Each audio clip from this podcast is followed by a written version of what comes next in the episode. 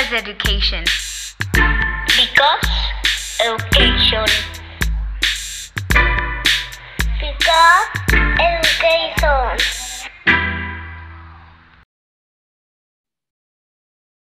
Hola a todos, bienvenidos a un nuevo episodio. El día de hoy les traemos algo diferente. No sé si se acuerdan que en el episodio pasado les habíamos comentado que el día de hoy íbamos a traerles un tema que nos había gustado muchísimo y para ello decidimos traer a un invitado muy, muy especial. Él es nuestro profesor que nos da análisis curricular en quinto semestre. Se llama Diego de Guetau. Entonces, prof, te dejo todo el micrófono para que te presentes, nos platiques qué estudiaste, qué haces actualmente, todo. No, bueno, muchísimas gracias por invitarme. Todo un honor eh, estar aquí. Eh, como bien dice Renata, yo soy, eh, doy la clase de análisis curricular en, en, en, el semestre, es el quinto, el quinto semestre de la carrera de pedagogía y pues para mí es un gran orgullo porque yo estudié igual pedagogía, yo soy pedagogo eh, egresado de la carrera de pedagogía y después hice más estudios en torno a filosofía y, y otro, y, temas relacionados. Y pues ahorita que me invitaban a, a, a, dar la clase de análisis curricular, pues fue, para mí fue un gran, gran agradecimiento para la Escuela de Pedagogía porque es uno de mis temas favoritos mientras estudiaba la carrera y realmente hoy en día me dedico en un 50-60% a temas de análisis, diseño y evaluación curricular en mi trabajo. Ok, perfecto. Entonces yo creo que ya comenzamos con las preguntas. Entonces, creo que es súper importante, primero que nada, decir qué es el análisis curricular, a qué nos referimos cuando hablamos de esto, porque creo que justo como lo hablábamos en clase, como que tiende, tendemos a pensar que son cosas que tal vez no tienen tanto que ver con lo que realmente es. No, y, y, es súper relevante porque el análisis curricular realmente es un ejercicio académico eh, que parte del conocimiento de lo que es el currículum. El análisis curricular es esta actividad que hacemos los pedagogos y realmente cualquier otra persona que se dedique a estudiar y entender los, los planes y programas de estudios. Y no es más que ver un programa, un plan de estudio, una propuesta curricular, eh, dividirla en sus componentes e irla analizando parte por parte, ¿no? ir utilizando todo el bagaje pedagógico que tenemos, didáctico que tenemos, para entender por qué está así estructurado el currículum, por qué tiende, por qué tiene estas intenciones, estos propósitos, estas metas u objetivos, por qué se seleccionaron estos contenidos, por qué se escogió esta secuencia y cuál fue todo el contexto para que se haya programado el currículum como tal se plantea en el programa, en el papel, ¿no?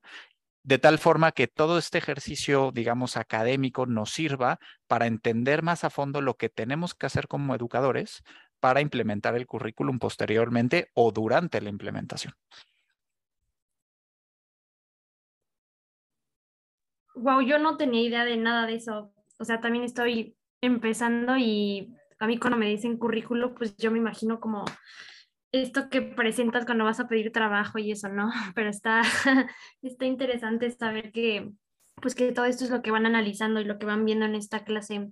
Y por ejemplo, ya metiéndonos más como al tema de este episodio, cómo se vincula el análisis curricular con los paradigmas educativos. Que para empezar, ¿qué son los paradigmas educativos? Porque yo creo que hay muchas personas que todavía no saben bien identificado, no tienen bien identificados qué son estas cosas.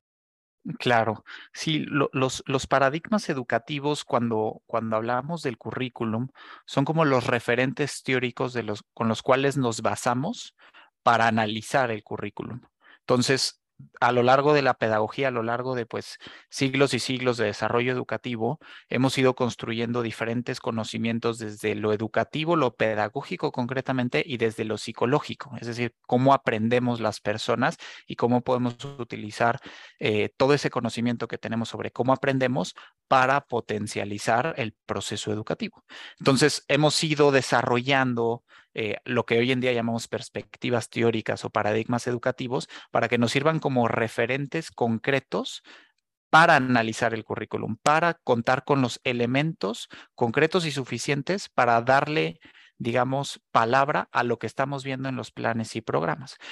Hay muchos paradigmas educativos, de hecho en la clase hemos estado revisando cinco muy famosos eh, y que nos sirven mucho porque son, digamos, las grandes ideas educativas que nos sirven para diseñar también todo el currículum, ¿no? Entonces, entender muy bien a fondo los paradigmas educativos nos da muchísimo vocabulario, nos da muchísimo, digamos, como carnita para poder comunicarnos entre nosotros sobre lo que está pasando en la educación y por lo tanto ser más innovadores, ser retar de cierta eh, forma como el status quo de lo educativo para poder avanzar en términos de innovación y por supuesto en mejora educativa, ¿no? Entonces, los, los paradigmas educativos son súper relevantes para el análisis curricular, son los que realmente nos basamos para construir argumentos valiosos en todo lo que analizamos y también nos permite comparar entre lo que en diferentes programas, de tal forma que también podamos valorarlos y decir, oye, este me gusta más por esta razón, esta razón y esta razón, ¿no?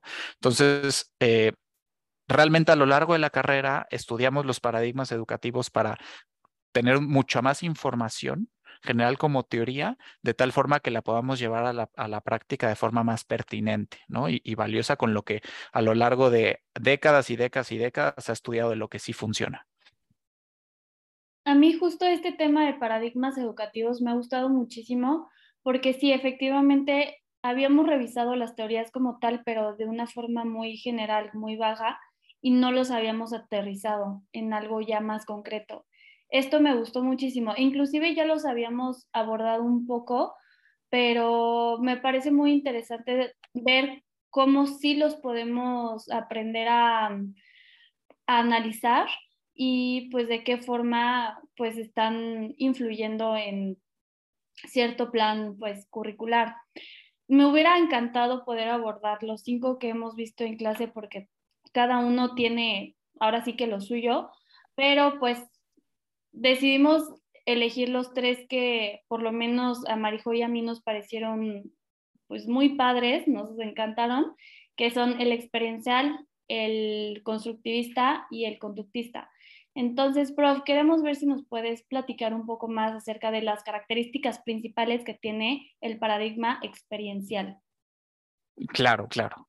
Eh, el paradigma experiencial es un gran paradigma y, entraría, eh, digamos, si lo quisiéramos como categorizar entre teoría pedagógica y teoría psicoeducativa, o sea, o más psicológica, la experiencial, digamos que sería una de las principales bases de lo que se ha construido hoy en día como la educación progresista. La educación experiencial parte de la idea, parte, digamos, como una reacción a lo que llamábamos el tradicionalismo educativo, ¿no? Esta idea en donde todos eh, eh, la enseñanza se tiene que llevar a cabo de forma frontal, en donde el alumno es una persona pasiva que está recibiendo información que le da un experto en el tema al que llama el profesor. Y la experiencia o la experiencia en el salón de clases realmente es el profesor compartiendo de forma, digamos, eh, hasta con una intención memorística, es decir, que el, el alumno reciba información, la memorice y la pueda replicar ya a lo mejor con sus propias palabras, ¿no? Entonces está recibiendo hechos y hechos y hechos en lo tradicional. En lo experiencial, lo que estaban proponiendo es darle la vuelta a esa idea. El alumno ya no es una persona pasiva, o de hecho nunca ha sido una persona pasiva, es una persona activa que tiene necesidades, intereses y que en el proceso educativo tiene que ejercer un rol activo es decir, interactuar con los profesores, interactuar con los alumnos, interactuar con el conocimiento, interactuar con su contexto, de tal forma que eh, pueda significar mejor sus aprendizajes, pueda entender mejor esta información y más que nada pueda vivir experiencias significativas e útiles para su vida que se relacionen con su contexto de tal forma que eh, pueda, pues sí, como entender todo, todo el plan de estudios o todo el currículum que se le está queriendo compartir a partir de experiencias activas, ¿no? Entonces, la, el paradigma experiencial fue bastante novedoso en su época. Hoy en día prácticamente ya lo conocemos, eh, pues ya, ya sabemos que esa es la forma en la que funcionan las cosas y en la forma en la que se tienen que hacer. Es muy difícil de implementar porque le exige a los docentes que conozcan profundamente a sus alumnos, que, que conozca profundamente lo que a ellos les interesa y lo que necesitan, de tal forma que les diseñe experiencias en las que ellos puedan interactuar con el conocimiento de una forma más allá de estar sentados en un pupitre eh, eh, recibiendo información. Ok, perfecto. Entonces, después sería, creo, pertinente que pudiéramos hablar de las principales características del paradigma eh, conductista. Si puedes contarnos un poquito, please. Claro que sí. El, el paradigma conductista nació casi simultáneamente o un poquito posterior a eh, todas las ideas experienciales que estaban surgiendo en la década de los 20, 30 del siglo pasado, ¿no? Y el conductismo realmente nace un poquito como una reacción a lo experiencial, en donde muchas personas se querían plantear desde la psicología una teoría sensata eh, y profunda sobre cómo aprendemos, ¿no? Y se empezaron a avanzar, eh, se empezaron a basar en esta idea de que solamente a través de las conductas observables y a, y a, través de el cambio de esas conductas es que podemos realmente medir de cierta forma y estimar la forma en la que aprendemos. Entonces, estas personas lo que decían, si aplicamos las ideas de que solamente a través de los sentidos, a través de la conducta, es como aprendemos cambiando nuestras conductas y solamente a través de cambios observables en nuestro comportamiento podemos decir que alguien está aprendiendo, se empezaron a preguntar, bueno, ¿esto cómo aplica para la educación? ¿no? Entonces empezaron a diseñar planes y programas de estudios que precisamente se enfocaran en, en dándole un rol al docente como de programador educativo, es decir, cambiar, la idea del docente era cambiar el estímulo, el ambiente, de tal forma que el alumno se viera estimulado de forma diferente para que se conduciera de forma diferente. Y aquí es de donde nacen todas estas eh, prácticas docentes en las que si te portas bien y todos estamos en silencio toda la clase, estrellita para todos, ¿no? Si te sacas eh, las calificaciones como numeritos, si te sacas 10, si te sacas 8, si te sacas 9, te doy un incentivo adicional material para que te comportes de forma diferente, ¿no? Aquí es donde empiezan a nacer todas estas teorías, todas estas prácticas didácticas, toda esta lógica de conducir la educación a través de incentivos concretos y reforzando el comportamiento de tal forma que, de, la forma en la que los docentes consideren algo deseable o no. Entonces, eh, la disciplina era súper importante, ¿no? Eh, el, el aprendizaje dado como un resultado, es decir, que el alumno, por ejemplo, más allá del el procedimiento matemático fue bueno o novedoso, lo importante es el resultado del procedimiento, no el proceso. Eh, entre muchos otros ejemplos que, pues, de cierta forma definen al conductismo con un paradigma súper importante que nos, digamos, que nos llevó a un brinco muy importante en lo educativo porque empezó a fundamentar en teorías muy, muy, muy concretas la forma en la que aprendemos, más allá de filosofar sobre cómo aprendemos. Y a pesar de hablar como curricularmente de, esta teoría, ¿crees que nos podrías dar algún ejemplo de cómo se utiliza en un día a día? O sea, ¿cuáles son como pequeños ejemplos que, vivimos de la, como el paradigma conductista? Ejemplos de paradigmas conductistas. ¿Y, quieres que te dé ejemplos sobre, por ejemplo, en el diseño curricular? De cómo, cómo se lleva el conductismo al currículum. Sí, exacto. Pues mira, el, por ejemplo, cuando nosotros estamos definiendo objetivos educativos, solemos dividir los objetivos en tres diferentes tipos de objetivos, ¿no? Entonces tú, por ejemplo, ves un plan eh, educativo nacional, ¿no? Como el que está proponiendo hoy en día la Secretaría de Educación Pública. Y cuando tú estás analizando el currículum, tú puedes discernir que hay objetivos que atienden como al perfil de egreso que los llamamos los propósitos educativos. Son propósitos muy generales que hablan sobre ideas sumamente filosóficas sobre a dónde queremos dirigir a la persona ¿no? Como grandes ciudadanos, como pensadores críticos, como, como personas que entablan diálogos con diferentes eh, personas de diferentes culturas y son capaces de convivir con otras personas. Son grandes objetivos educativos que en el análisis curricular llamamos propósitos educativos. Después tenemos algo que se llaman las metas educativas. Las metas educativas es, digamos, un nivel más abajito o digamos más específico que un propósito en donde ya concretamos, si estamos hablando de ciudadanía global y crítica, entonces, ¿qué significa ser un ciudadano global y crítico? Entonces, planteas metas más concretas, un poquito más medibles, eh, que entran, digamos, en un, en un paradigma un poquito más constructivista, ¿no? Que habla más de la formación integral de la persona y de lo que es capaz de hacer. Y ya después, los docentes hacen una labor muy importante de agarrar esas metas educativas y concretarlas en objetivos educativos concretos. Y nosotros lo que hacemos es utilizar el conductismo para explicar esos objetivos educativos, que es el nivel más concreto, más específico de lo que puede ser una intención educativa y la forma en la que redactamos esos objetivos educativos es a través de verbos que nos demuestren el comportamiento de una persona, ¿no? Entonces, por ejemplo, si estamos hablando que un niño eh, queremos que sume y queremos que aprenda aritmética, ¿no? Y que sea capaz de analizar lo que es el número y que sea capaz de asociar el número con diferentes elementos de la realidad y queremos que sea capaz de hacer operaciones aritméticas concretas, ¿no? Cuando nosotros lo bajamos a un objetivo, que es cuando lo vamos a decir, nos vamos a poner una meta educativa muy concreta para llevarlo al salón de clases, decimos, el alumno será capaz de sumar eh, números de dos dígitos, ¿no? Entonces, eso es una, una conducta muy concreta en donde el alumno se le va a tener que retar y decir, mira, aquí hay dos, dos números de dos dígitos cada uno, ¿cuál es el resultado de estos dos? Entonces el alumno pues, se va a tener que parar o va a agarrar una pluma y un papel y va a tener que actuar o va a tener, mejor dicho, que sumar, ¿no? Y la forma en la que vamos a valorar que el alumno supo sumar es si el resultado es el correcto o no. Entonces, si sumó 14 más 24, sería 38. Entonces, el alumno va a tener que redactar el número 38 y el profesor va a ver que primero que agarró el lápiz y, hizo un procedimiento para llegar a la conclusión de que fue el 38. Y eso se puede extrapolar a cualquier tipo de conducta humana que se nos ocurra, al menos conducta observable, ¿no? Que el, docente pueda ver que eso está sucediendo.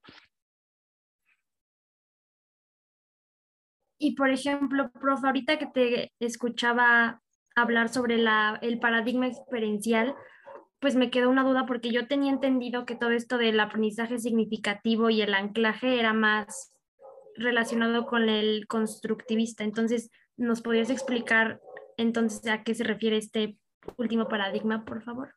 Claro, el, el de hecho el constructivismo y, y el paradigma experiencial eh, van muy de la mano porque uno, uno se edificó sobre el otro. La gran diferencia del constructivismo y digamos el experiencial es, digamos, en qué, en qué elemento de lo educativo se concentraron. Lo experiencial fue una propuesta filosófica eh, pedagógica sobre cómo conducir la educación, mientras que el constructivismo fue una teoría psicológica sobre cómo aprendemos. Entonces, el, constructivismo, eh, han habido muchas generaciones, digamos, de constructivistas, de teóricos constructivistas. Hasta hoy en día tenemos todavía más y más conocimiento sobre el constructivismo, eh, en el que su enfoque central era entender cuáles eran los procesos mentales que usamos para significar precisamente lo que conocemos en el mundo. Es decir, qué es lo que sucede en la mente de las personas para decir que estamos aprendiendo algo. Entonces, fue como un brinco que fue más allá del conductismo, en donde nada más se basaban en las conductas observables y se empezaron a preguntar qué estaba pasando ah, en, la mente del niño para realmente decir que ese conocimiento que estaba recibiendo lo estaba procesando de tal forma que luego se tradujera en ciertas conductas, ¿no? O cambios en su comportamiento. Entonces, el, el enfoque del constructivismo es pasar el foco de lo observable a lo no observable, lo tangible a lo, no, a lo intangible, de tal forma que desarrollemos experiencias educativas que estimulen en la mente del niño, que ejercite su pensamiento de tal forma que sea capaz de, por ejemplo, analizar información, sintetizar información, eh, eh, procesar información, inclusive memorizar información de diferentes formas, de formas hasta más novedosas, ¿no? Que sea más eficiente, más eficaz, más efectivo y que pues de cierta forma todo el plan educativo se tiene que transformar de tal forma que cuando un docente le transmite información a través de, eh, o conocimientos, saberes, a través de experiencias, el alumno sea cada día más capaz de procesar esa información, significar esa información y, por, y, convertir esa información en algo útil para su vida. Eso es algo muy importante para el constructivismo. Yo tengo una pregunta. Eh, ahorita que comentas que tanto el experiencial como el constructivista van ligados y que al principio dijiste que el experiencial no es sencillo de aplicar, ¿tú crees que estos dos paradigmas son más complicados que el conductista o cuál consideras que, o bueno, más bien, si consideras que uno puede llegar a ser más complicado de, aplicar al, al, currículum o no? Y si sí, ¿cuál es? Mira, e, es una pregunta muy interesante porque realmente nadie, nadie en lo educativo es un puritano. Nadie, nadie eh, se dedica exclusivamente a una cosa. Hasta los colegios que nos venden que son constructivistas o socioconstructivistas, realmente no lo son. ¿Por qué? Porque todo lo que hemos ido aprendiendo sobre lo educativo no es más que elementos o insumos a considerar para enriquecer nuestra práctica como educadores, ¿no? Realmente nosotros tenemos que aprender un poquito de todo para desarrollar nuestro criterio y utilizar diferentes técnicas en diferentes momentos eh, para lograr diferentes objetivos, ¿no? Así como yo deseo que mis alumnos se comporten o se conduzcan de formas deseables para mí, también quiero que desarrollen, su, por ejemplo, sus capacidades de análisis o sus capacidades de síntesis o que sean capaces de vivir experiencias de forma más significativa y que, y que desarrollen su creatividad en ese proceso, ¿no? Entonces, nosotros, los educadores, realmente tenemos que saber un poquito de todo para que nuestra práctica con nuestra propia personalidad y todo el, digamos, todo lo que nosotros llevamos al salón de clases o a cualquier lugar en donde se lleve una relación pedagógica, eh, pues sea de cierta forma única y que podamos digamos, lograr nuestros grandes propósitos o nuestras eh, grandes metas a través pues, de la interacción de nuestros, de nuestros alumnos. Sí, utilizamos algunas técnicas específicas que nos enseña un paradigma en específico, pero yo te diría que todo suma eh, siempre y cuando sepas usarlo. Pero justo relacionado con eso, o sea, hablando específicamente de eh, los paradigmas a nivel universitario, ¿existe como alguna tendencia en, por ejemplo, en cierta carrera se utilizan más ciertos paradigmas porque son realmente mucho más útiles? Mm, en, en educación superior se, sí, por ejemplo, no hemos hablado del tradicionalismo, pero a mí me llamaba mucho la atención cuando estudiaba eh, la carrera, tenía muchos amigos que estudiaban derecho, ¿no? y, y a mí, yo una vez llegué a entrar a una clase de derecho y eran clases sumamente frontales en donde existía esta idea del profesor notario eh, o, el juez este de la Suprema Corte que es un experto, lleva 30 años sabiendo sobre derecho constitucional y está dicte y dicte y dicte y dicte y dicte eh, hechos eh, para que los alumnos todos están tomando notas como locos para llegar al, al, al, examen final, que normalmente es un examen oral, en donde le van a presentar de dícteme la ley 34 de no sé dónde, de, tal decreto, ¿no? Y el alumno se lo tiene que saber. Entonces, emplean todos estos elementos, memoria, ¿no? Eh, el profesor experto, dictar, Como, como principal estrategia didáctica. Obviamente se crean ciertos tipos de conversatorios y hay diferentes discusiones y inclusive hay profesores que también plantean como, oye, desarrolla un ensayo o desarrolla como tu argumento, que pues eso también es enriquecedor. Pero yo siempre he pensado que, que las escuelas de derecho tienen mucho camino por, por, por caminar de pasar al tradicionalismo a escuelas más activas. Sí, es que justo yo también pensé en ese ejemplo de derechos, ahí como que por ahí va mi pregunta, ¿qué pasaría como, porque siento que con lo que nos has comentado y así en clase, que como que la, lo curricular como que estructura al final también mucho la cabeza o cómo va a funcionar después el profesionista. Entonces, no sé, como que cambiando un paradigma justo en alguien de derecha que no fuera para nada tradicional y fuera todo lo contrario, o sea, ¿qué resultados de abogados podríamos esperar después con este cambio de paradigma de 180 grados? ¿Qué podríamos esperar si cambiamos el paradigma? Pues mira, en, el análisis curricular precisamente investigamos eso. O sea, nos, estamos constantemente preguntando si, por ejemplo, si hacemos un cambio en el diseño del programa, ¿qué efectos tendría, por ejemplo, eso en su implementación? O si acompañamos la implementación de cierta forma, eh, con, con, coachings muy específicos, con, con, programas de formación como muy específicos a los docentes en, en, estrategias y técnicas didácticas novedosas o diferentes, pues qué efectos tiene eso. Y pues mira, yo, yo creo que tendríamos abogados eh, más creativos, más disruptivos, eh, más con conocimiento más interdisciplinario, porque naturalmente cuando uno empieza a, a plantearse diferentes mecanismos de analizar, por ejemplo, un concepto, se empieza a acercar a otros, otras fuentes de conocimiento que pues a uno le llama la atención y se empieza a preguntar, oye, si yo soy penalista, eh, a mí me encantaría estudiar un poquito más de criminología. ¿no? Y me encantaría estudiar un poquito más de, de, psicología o de sociología, de por qué dan las cosas. Yo tengo un muy buen amigo que, que, empezó estudiando relaciones internacionales y yo creo que eso lo formó bastante porque eh, al final, cuando le quedaba creo que un año, decide cambiarse a derecho y, y se convirtió en un estudiante muy inusual de derecho. ¿No? Porque, y eso se ve muy bien en, en, su tesis de, de, la licenciatura, porque terminó haciendo una especie de análisis. Eh, a ver, su, su, su, tesis se trata sobre el, el proceso de, o sea, los efectos fue un análisis constitucional de los efectos de la militarización en el país que se está viviendo en los últimos tres, cuatro años con, eh, gracias a, la administración de este gobierno.